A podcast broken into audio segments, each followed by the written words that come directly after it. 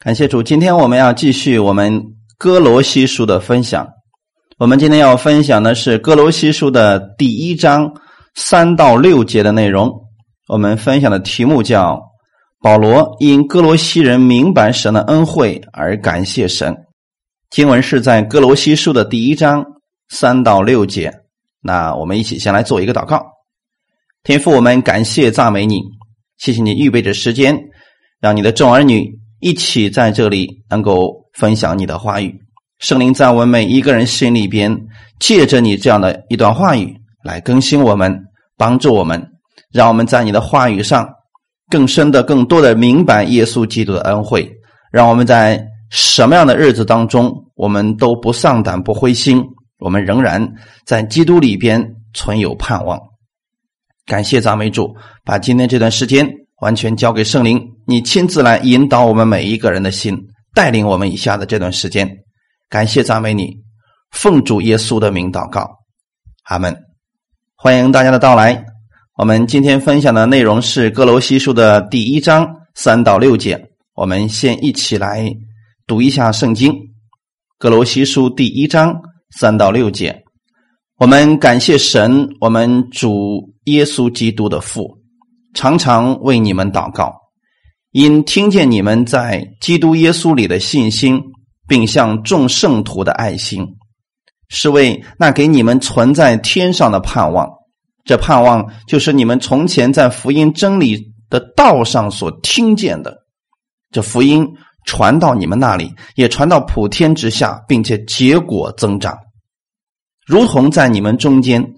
自从你们听见福音，真知道神恩惠的日子一样，阿门。上次的时候呢，保罗只是问候了一下大家，问候了一下哥罗西弟兄姊妹们。到今天的时候，他开始向这群人祷告。一开始的时候，他对所有的哥罗西人发出一个祷告，就是因着这群人。他感谢我们的天赋，福音真理传到哥罗西人那里，产生了极大的果效。所以保罗是描述了福音产生的必然结果，在格罗西也会传到普天之下，福音所到之处都会结果并且增长。在自然界当中，植物通常不会同时结果和增长，许多时候。它要经过修剪，如果不修剪的话，任它自由生长，植物的整个生命就只会长叶子，还有枝条，不会结果了，结的果子也没有多少。但福音不一样，福音却是同时结果和增长。福音是很多的灵魂得救、建立圣徒的果子。并且从一个城传到另外一个城，从一个国传到另外一个国，所以哥罗西教会在人数上有增长，他们属灵的生命也在成长当中。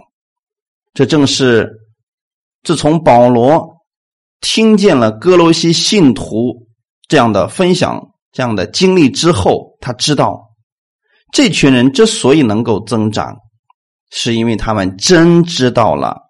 神的恩惠，所以今天我也想告诉大家的是：当一个人真的明白了神的恩典的时候，那么一定就会在他的生命当中发出果效来，那就是结果增长。所以今天你们来这里，不是要明白更多的知识，不是要明白更多的理论，而是要知道神的恩惠。当我们知道神恩惠的日子，你的生命就会不断的发生改变。那我们也会像保罗一样，在凡事上感谢，因为他看到了神的大能，所以才能够在什么样的环境当中，他都能够得胜，能够知足。今天我们之所以还没有达到像保罗那样的结果。是因为我们还没有明白更多的神的恩惠，那么最好的方式就是从现在开始多多的明白主耶稣基督的恩惠。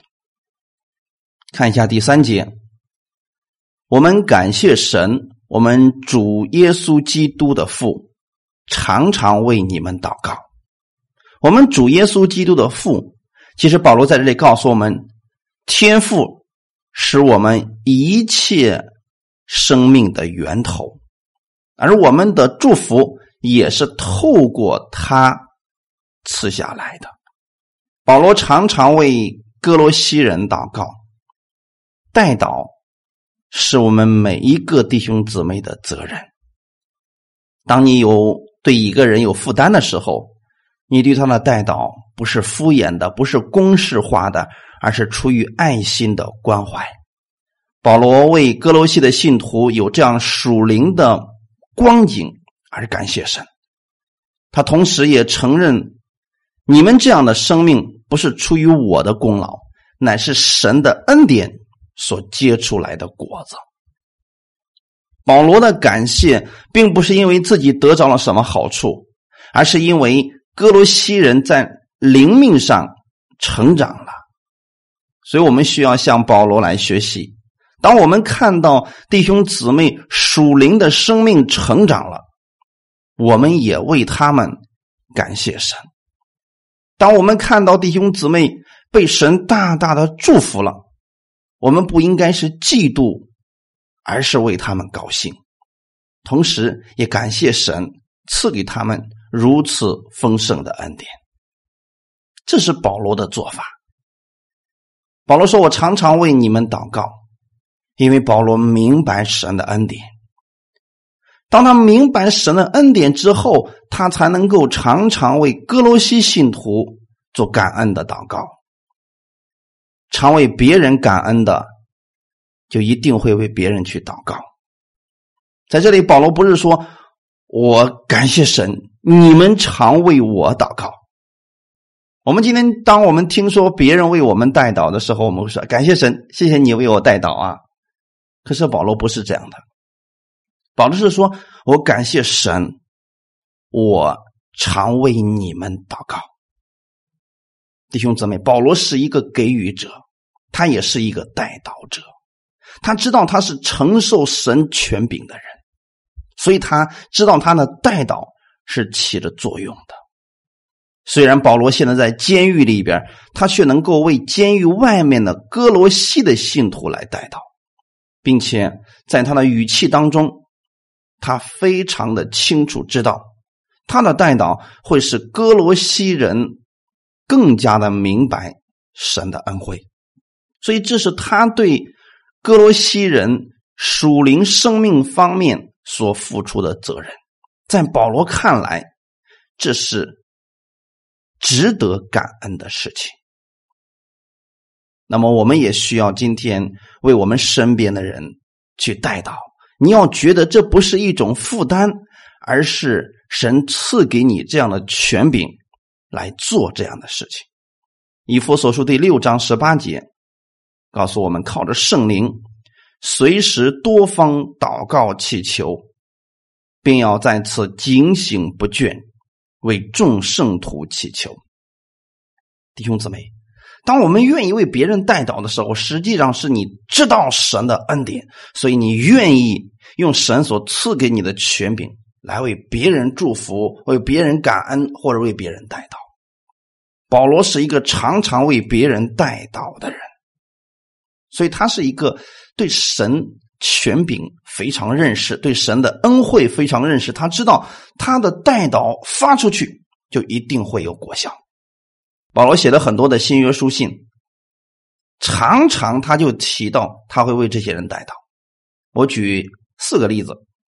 以夫所述的第一章十六节，这是写给以夫所教会的。这里提到，就为你们不住的感谢神，祷告的时候常提到你们。还有铁撒罗尼迦教会，铁撒罗尼迦前书的第一章第二节，我们为你们众人常常感谢神，祷告的时候提到你们。提摩太前书第二章第八节。我愿男人无愤怒、无争论，举起圣洁的手，随处祷告。这是保罗的一个愿望。保罗不希望我们天天在一块争论，在一块生气发怒。他希望男人做什么事情呢？希望男人举起他那圣洁的手，不一样的手。所以弟兄姊妹们，你们知道你们的手是圣洁的手吗？当你举起你那圣洁的手或者随处祷告的时候，许多争论就消失了，许多愤怒就消失了。所以弟兄们，今天我给你们有一个劝勉：不要去争论一些无意义的事情。如果有时间去争论争论的话，不如举起手随处祷告。还有《腓利门书》第一章第四节。我祷告的时候提到你，常为你感谢我的神。你会发现，保罗常常为这些教会来代祷，因为保罗是一个愿意为别人祷告的人。今天对哥罗西人也是如此。那么，保罗感谢的理由到底是什么呢？对哥罗西的信徒，他到底知道了多少呢？弟兄姊妹，当我们去向神发出感谢的时候，我们其实是有理由的。千万不要最后主啊，我感谢你；主啊，我感谢你；主啊，我感谢你。不要变成一种口号或者公式化的东西。保罗每次的感谢都是有理由的。那我们来看一看保罗对哥罗西的理由到底是什么，在第四节和第五节当中。格罗西书的第一章第四节到第五节，因听见你们在基督耶稣里的信心，并向众圣徒的爱心，是为那给你们存在天上的盼望。这盼望就是你们从前在福音真理的道上所听见的。四节和五节提到了信心、爱心还有盼望。这三样是基督徒生活的重要要素。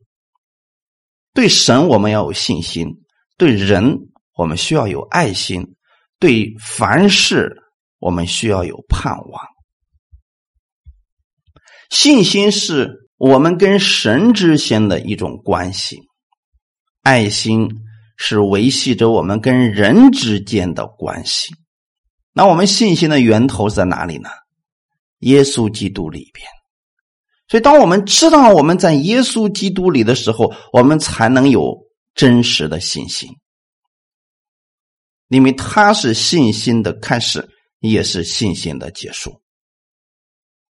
我们多多的认识耶稣基督，我们就多有信心。所以今天有很多人总是问我，怎么样才能有更大的信心呢？甚至有一些人不愿意去听神的话语。说主啊，求你赐给我信心，求你赐给我信心，天天求神赐下信心。其实今天，当你越多的认识耶稣的时候，认识他的恩典的时候，认识他的权柄的时候，你就越有信心了。所以在此提到了信徒的信心，指的是在基督耶稣里的信心。这个世界上不信的人也强调信心，你要有信心，你要有信念，只要有信心就能做万事不信的人也会这么去强调，但是我们的信心不是一种空洞的理论，也不是一些教条化的东西。我们的信心是在耶稣基督里的信心，所以信心不只是在教义或者字句上。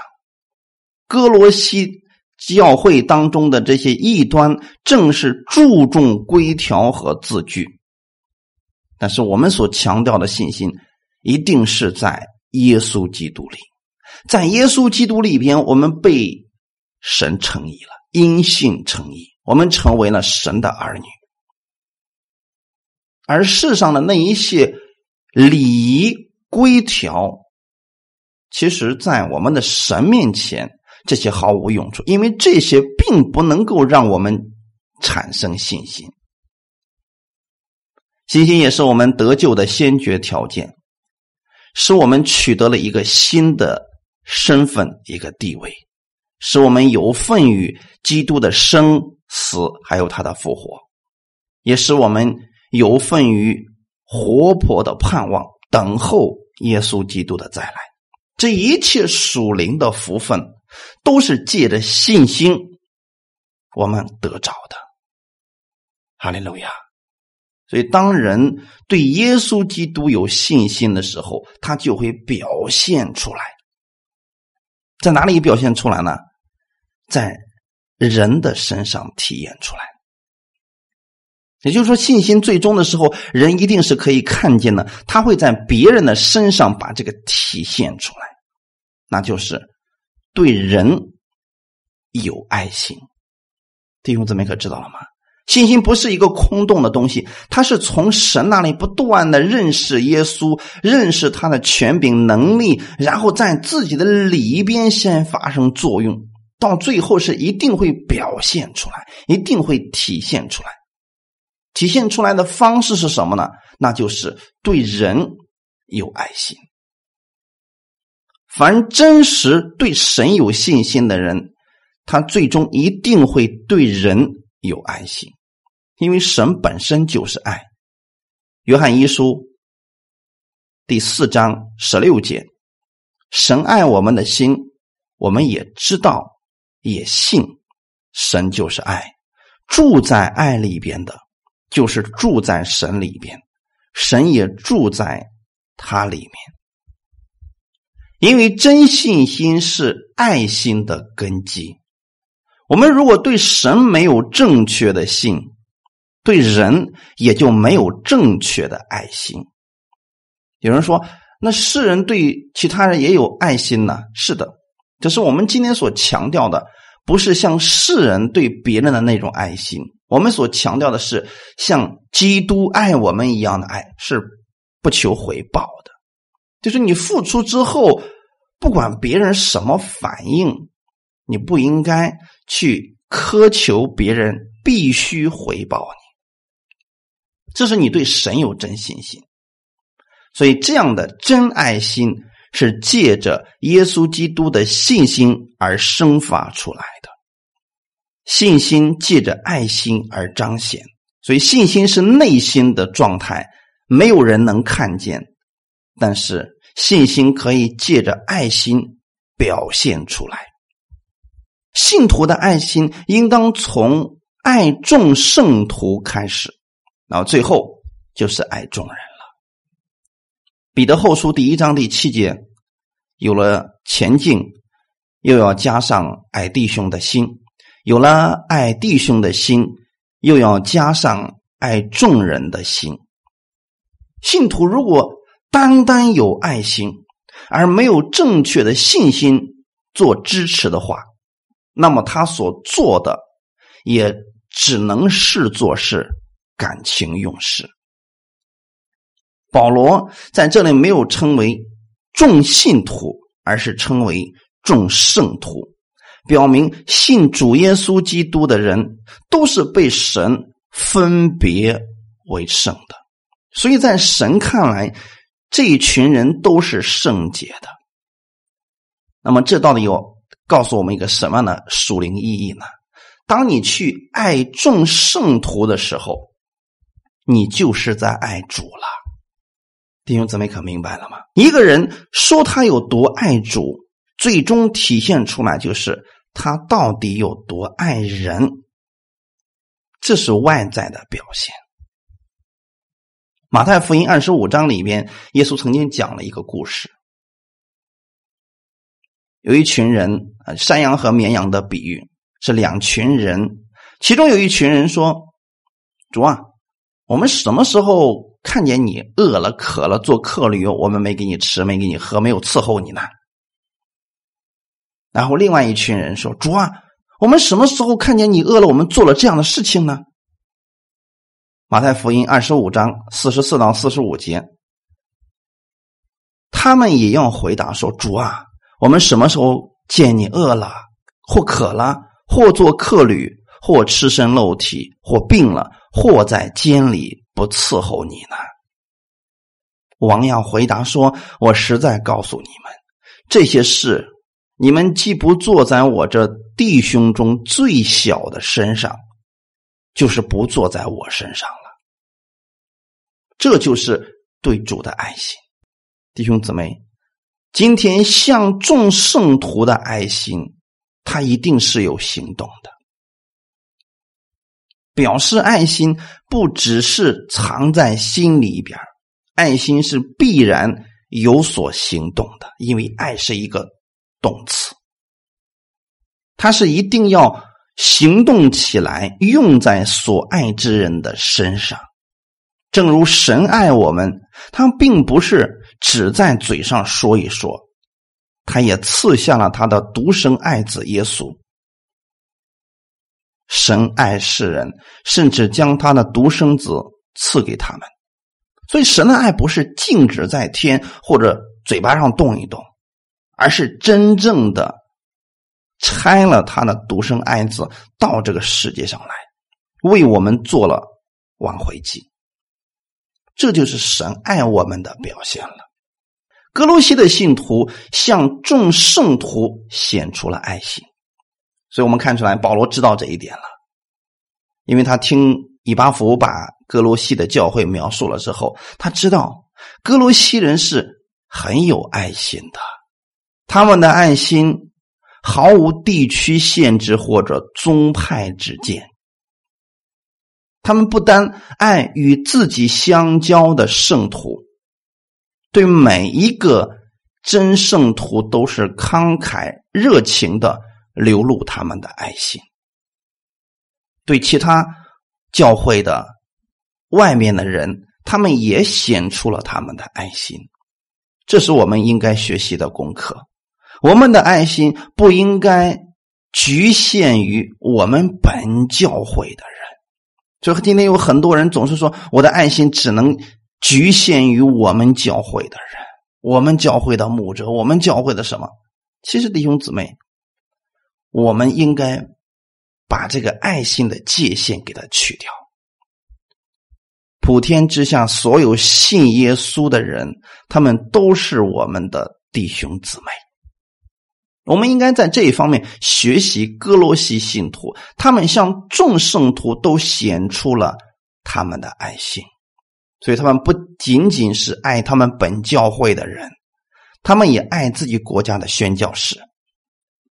弟兄姊妹，我们在这个世界上，无论我们遇到哪个地方的基督徒，无论在哪里遇上他们，如果我们有机会，需要向他们彰显爱心。这样的话，我们就知道主耶稣的这份爱，它本身不是局限于某一个地区的，而我们领受了主耶稣基督这样的爱之后，也应当把这份爱心体现出来。哈利路亚！所以说，我们再一次强调一下：当一个人对神有正确的信心的时候，他就一定会表现出来，那就是对人有爱心。看一下第五节，《格罗西书》的第一章第五节的内容，是为那给你们存在天上的盼望。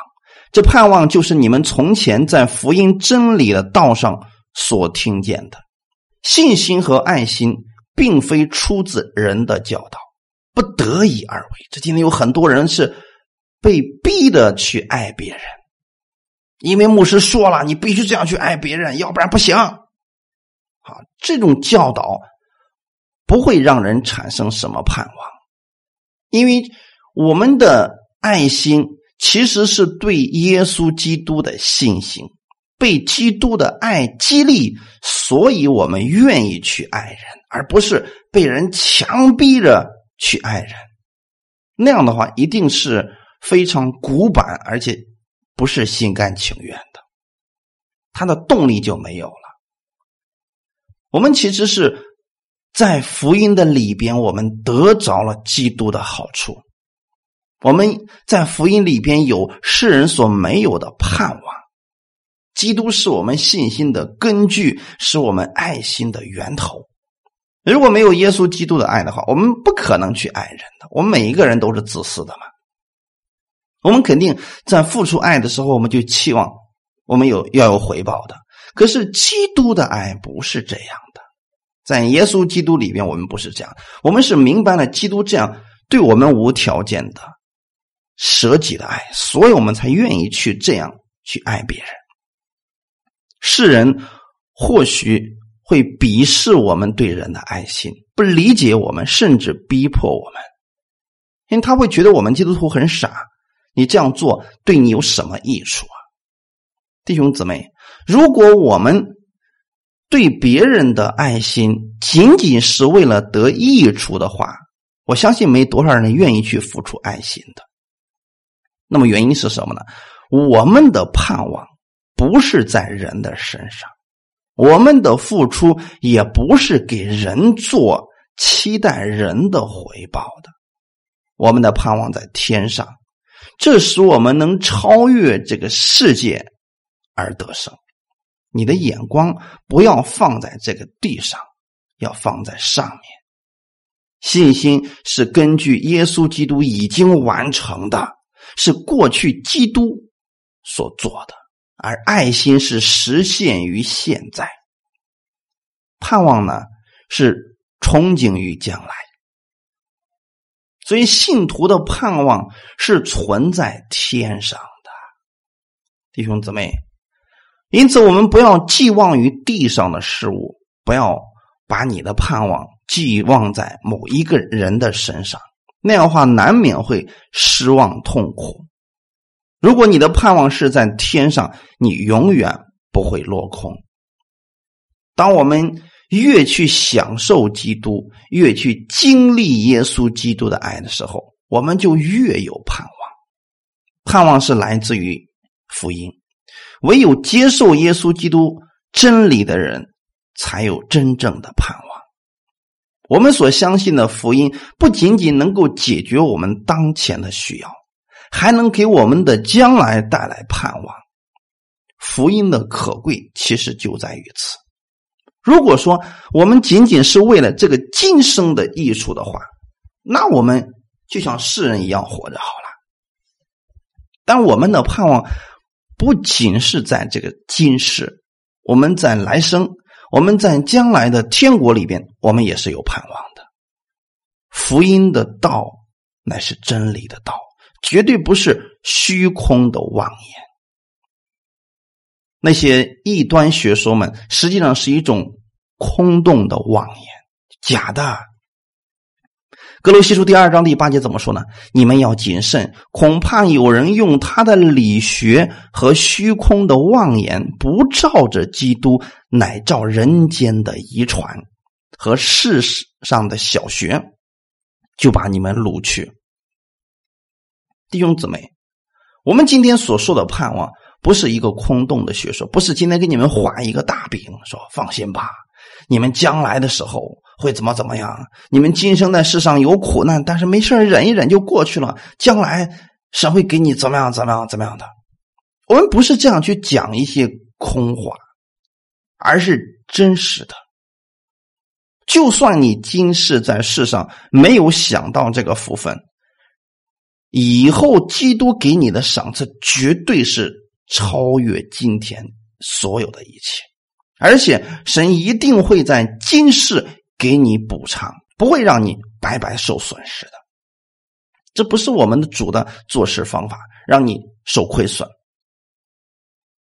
明白了没有，弟兄姊妹？但是世上的那些理学还有虚空的妄言是什么呢？教导你什么一些轮回之说，一些啊什么极乐世界，一些让你想象不到的一些妄言，他自己都没去过，然后他要告诉你。不是照着基督，乃是照着人的遗传。弟兄姊妹，我们所听到的福音是耶稣给我们的。耶稣本身就在天国，他是从上面下来的。可是今天世上的那些理学或者是虚空的妄言，他们只是猜测而已。弟兄姊妹。我们所讲的福音，不是叫人去猜测神，不是让人去随意去描述神，或者说去用一种神秘的方式去触摸神。福音乃是帮助人去知道神，那就是我们的主耶稣基督。知道神是可靠的，并且把以后要发生的事情真实的告诉现在的人。虽然我们现在还没有看到，但你一定得相信这些事情必然会成就。我们所讲的不是虚空的妄言，因为我们是照着基督而讲的，不是照着人的理学。啊，什么一些虚空的妄言去讲的，那些是世上的小学。听见真道会令我们产生真正的盼望，因此我们不要忽略了听道。那么谁是道呢？道就是耶稣。我们不是去听某一个牧师的个人经历、个人的经验，我们是来听神的道的。真正的道，真正的福音会让灰心的人产生盼望，让软弱的人得以重新站立，让失丧的人愿意回转。这是一个真正的福音所产生的果效。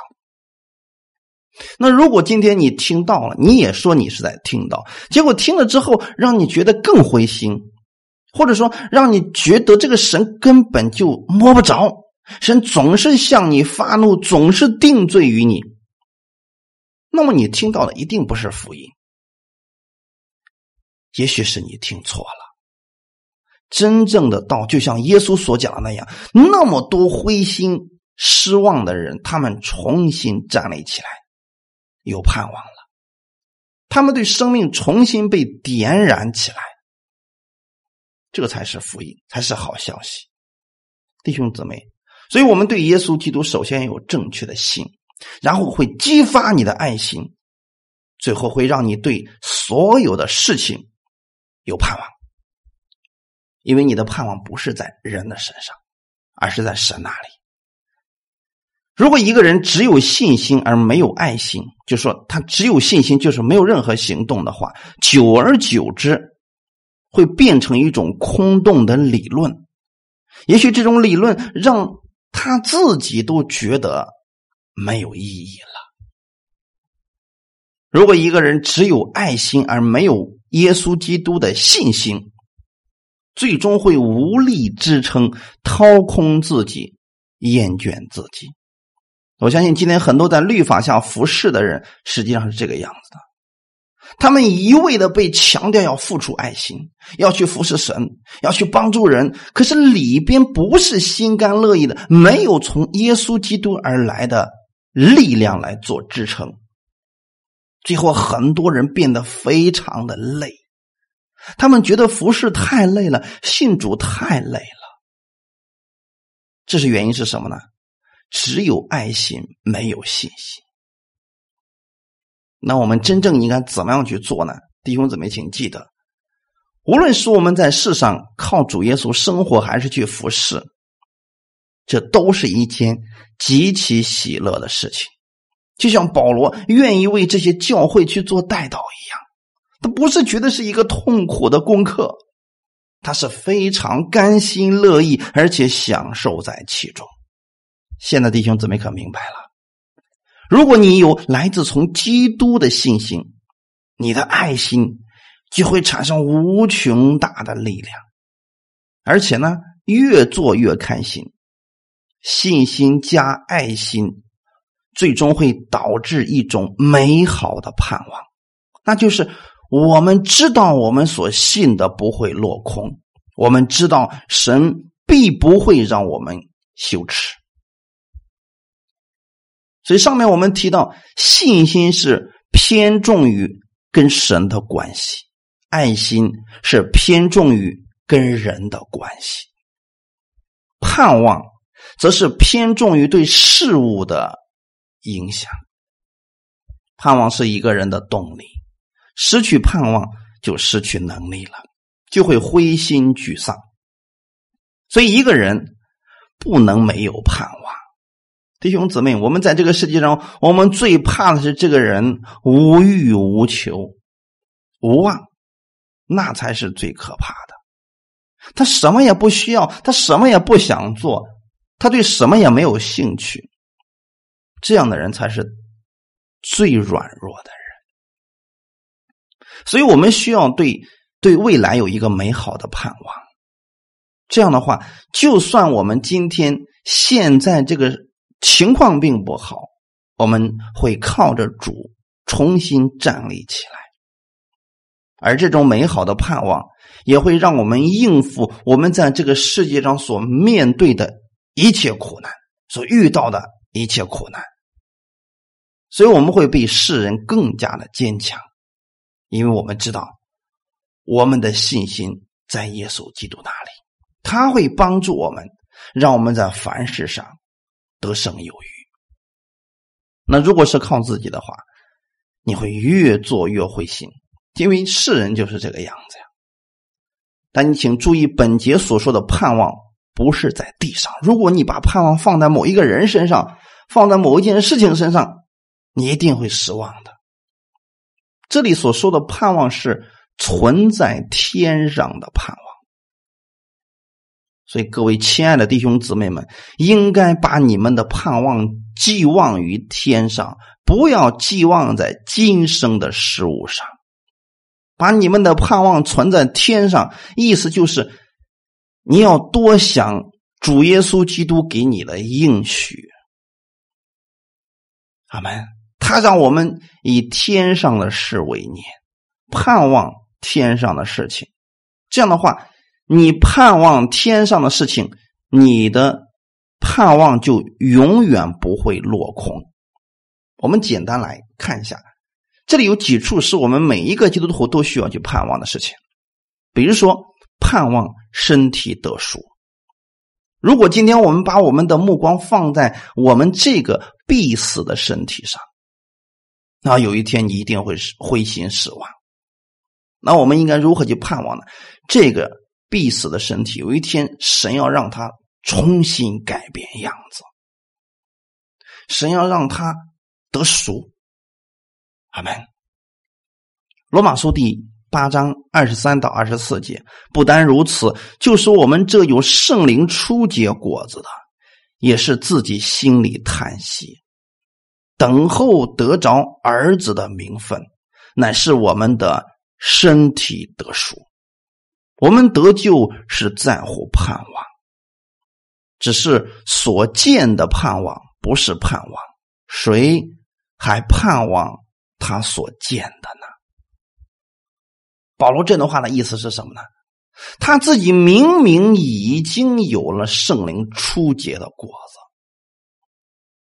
那么他在等什么呢？他在也在等候着这个身体得以被救赎。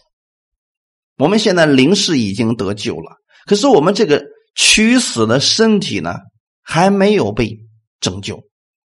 保罗也在期盼着这个身体死了以后要发生改变，要得着的是一个永远不朽坏的、荣耀的、永不衰残的身体。那是我们所有基督徒的盼望，世人没有这个盼望的，弟兄姊妹。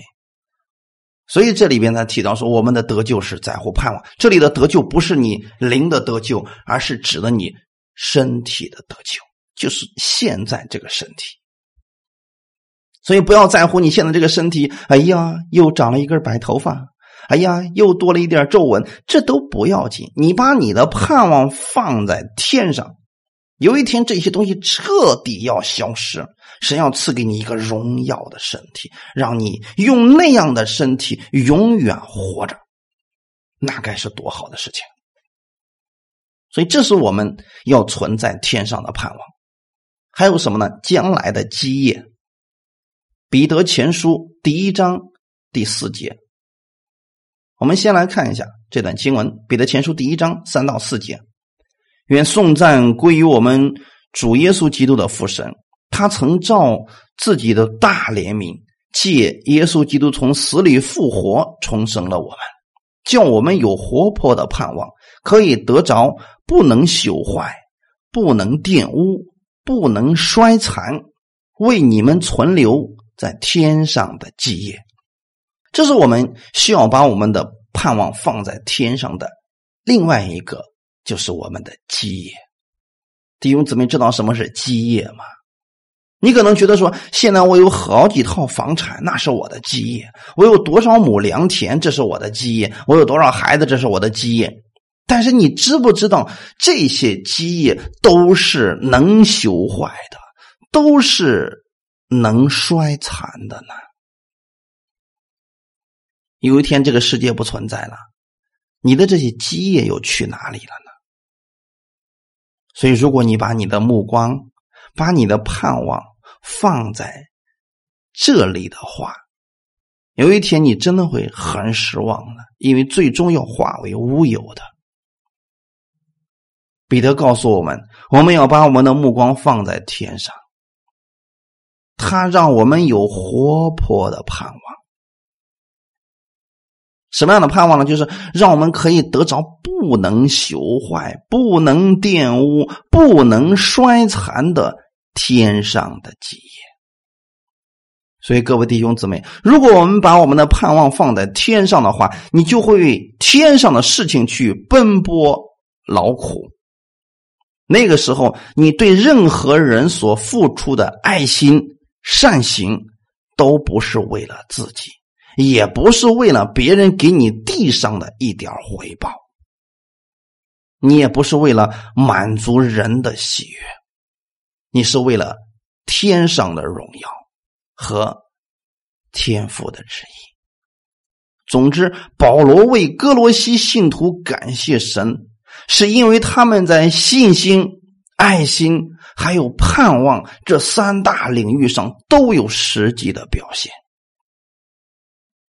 而这原因是什么呢？他们听见了福音真理的道，他们知道了神的恩惠。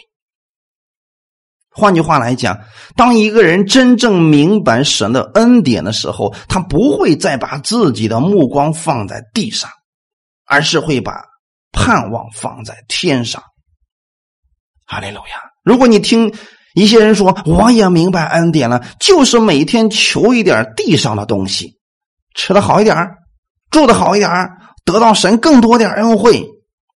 这些不过都是基础性的一些恩典。我们应当为我们那永不能朽坏、永不能被玷污、永不能衰残的天上的基业，要为这个去劳苦奔波的呀。”所以弟兄姊妹能明白今天我要告诉你们的吗？很多人以为今天明白耶稣基督的恩典就是过得好一点啊，就是每天听点好话，得到神的一点小小的恩惠。但是耶稣基督要赐给你的恩惠，是希望你在天上永存的基业，为这个去努力。就是你在这个地上付出的所有的一切爱心。不是为了自己，就算你为别人祷告，也不是为了自己；就算你今天为一些人去付出了，也不是为了你自己，而是为了天上永存的那个盼望。就是你真正是明白基督有多爱你，你心甘乐意的去做这些爱心的事情，心甘乐意的去服侍神，去帮助人。最终，你一直这样去做的时候，你的盼望就不在这个地上了。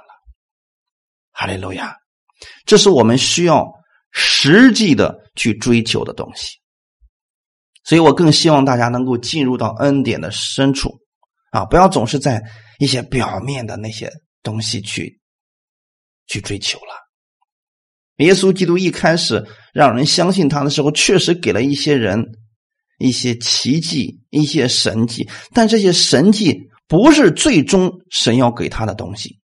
耶稣要给他们的是，让他们把目光放在天上，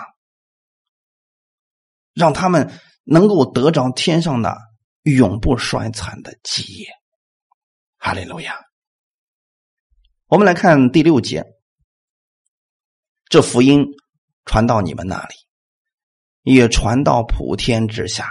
并且结果增长，如同在你们中间。自从你们听见福音，真知道神恩惠的日子一样，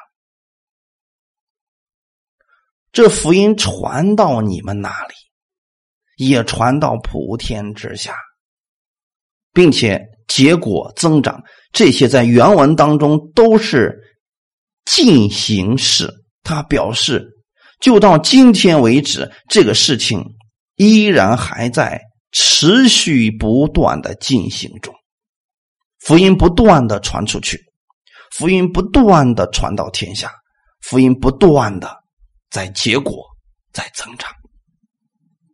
哈利路亚。使你们真知道，就是确实的知道，真实的知道。因为当时在哥罗西的教会当中有异端的教训，他们强调只有一小部分人，他们具有特别的慧眼、慧根，能接受来自神神秘的道理。所以在此，保罗特意用了一个。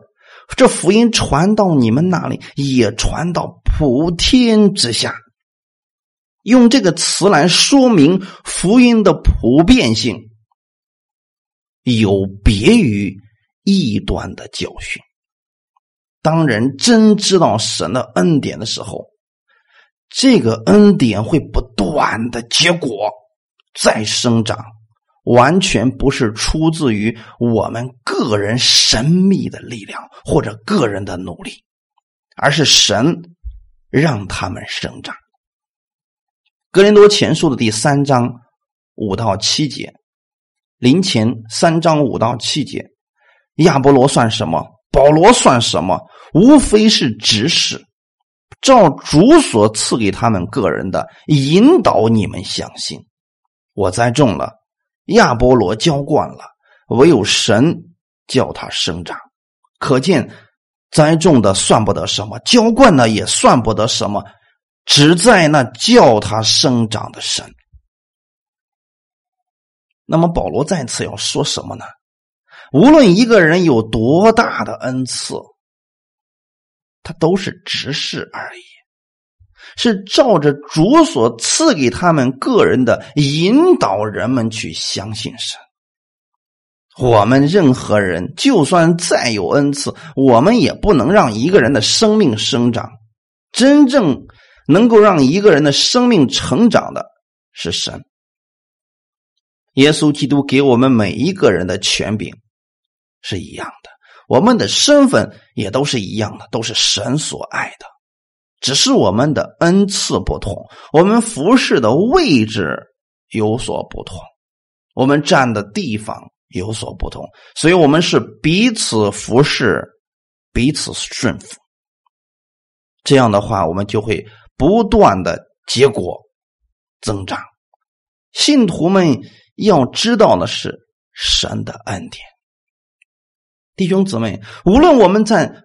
用某一种恩赐在服侍，或者我们站在教会的哪一个位置在去服侍人，我们都是要让大家去明白神的恩惠。所以，我们不是去明白某一个有恩高的牧师说了什么，也不是要去明白某一个人他又知道了什么特别的奥秘。或者某一种神秘的道理，不是这样的。当人明白耶稣基督的恩典的时候，这恩典是神愿意我们每一个人都知道，弟兄姊妹。所以不要把你的目光放在一些稀奇古怪的理论上面。也许你说：“哎，你所讲的这些我都知道。”重点是你知道之后。你有没有实践过呢？有没有用你所知道的这一些实际的去爱一下人，用你所得到的权柄实际的去服侍一下人？那个时候你就有盼望了。那个时候你才算是知道耶稣基督的恩典。要不然，你所知道的不过是一些知识罢了，它不会有果子的。当你去行动的时候，也就是你真的明白了耶稣基督的恩典。你去行动的时候，就会不断的结果，然后再增长。使徒保罗从他传道的经历当中，以及从哥罗西信徒听见福音，然后去行动、去爱人的这些事情上，证实了使徒们所传给信徒们的福音是会自己结果，然后再增长的。我为什么要这样讲呢？因为哥罗西教会并不是保罗亲自建立的。建立哥罗西教会的人，也许是以巴弗，也许是菲利门，或者是五旬节的时候听彼得讲道悔改信主的弗吕家人，也许是他们一起建立的。但是他们都是从使徒那里听到了耶稣基督的真道，然后又把福音的种子在哥罗西这个地区实践起来。栽种起来了，然后才会有今天的哥罗西教会。如果大家都说：“哎呀，我知道神的恩典，我知道神的恩典”，没有一个人去实践耶稣基督的爱的时候，那么哥罗西教会是不可能被建立起来的。保罗虽然没有建亲手去建立这个教会，但他知道一件事情：这间教会的建立是神亲自在做的。可见，使徒未到的地方，福音同样能在圣徒的心里边发生着增长和结果。这是因为神亲自来做事情。各位弟兄姊妹，不要小看了你所信的耶稣，不要把你的目光放在某一个牧师的身上。你所信的主的真理的道，就是有这么大的能力，会在各样的环境当中都结出果子来。所以我也相信，今天我所讲的这篇道，也许会在各地让你们听到，这是我所不知道的。但同样的，我也相信，借着这样的声音，会在各地把福音的种子撒在你们的心里边。你们听到之后去行动了，把基督的爱心体现出来的时候，那个地区就会不断的结果子，然后再生长。格罗西信徒的长进是福音结果在增长的明证之一。这种功效不单显在格罗西的信徒身上，也在普天之下。弟兄姊妹，这就是福音的奇妙的生命之能。他们都是听到了耶稣基督恩惠的言语，然后在各地就发生了这么大的。功效，哈利路亚，弟兄姊妹，现在我要告诉大家的是，你们今天也听到了耶稣基督的福音。我愿意你们听见福音的那一天开始，你们真正的能够明白耶稣基督的恩典。当你们明白耶稣基督的恩典的时候，你们就一定会结果，然后再增长。哈利路亚！因为一个人真正对耶稣基督有信心的时候，他就会产生爱心出来，信心加爱心就会产生天上的盼望。这种天上永存的盼望，会让所有的圣徒们不是为了自己，不是自私自利，而是为了天国的荣耀。我们一起在做事情，那个时候各地区的教会就被建立起来了。保罗听到这样的福音，听到这样的好消息的时候，他们能够为各地的福音这样被建立起来，他非常感谢神。其实我也听到各地的教会都在增长的时候，我也很感谢神，因为我知道这是神亲自在做事情。我也知道神借着我们这微薄的力量，让各地的福音都在生长。都在被建造当中，这是神自己所做的事情，而我能参与到其中，我非常感谢神。今天我也很感谢弟兄姊妹能够听到这样的福音，多多的领受耶稣基督的恩典，明白他的恩典，把你们的盼望放在天上。这个时候做事情不是为了自己，也不是把目光放在人的身上。单单的仰望耶稣，耶稣要赐给你的是更多的，那是永不衰残、永不朽坏的天上的基业，是永存的基业。感谢赞美主。好，那我们一起来祷告。天父，我们感谢赞美你，谢谢你今天再次借着这样的话语来更新我们。我们知道保罗他听到了哥罗西人，他们明白耶稣基督的恩典，他们显出了爱心在人的身上，是因为他们明白了耶稣基督在基督里边有正确的信心，所以他们才有这样的行动。保罗为此非常的高兴。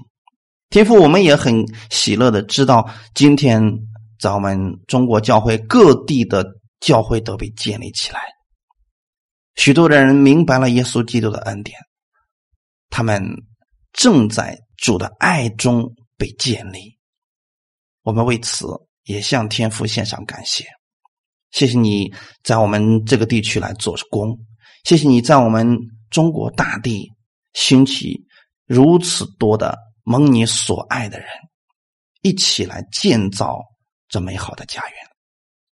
天父，我们愿意你的爱常在我们每一个弟兄姊妹的心里边，来激励我们去爱人，去爱我们身边的人，去爱我们教会的人，去爱我们身边那些不可爱的人。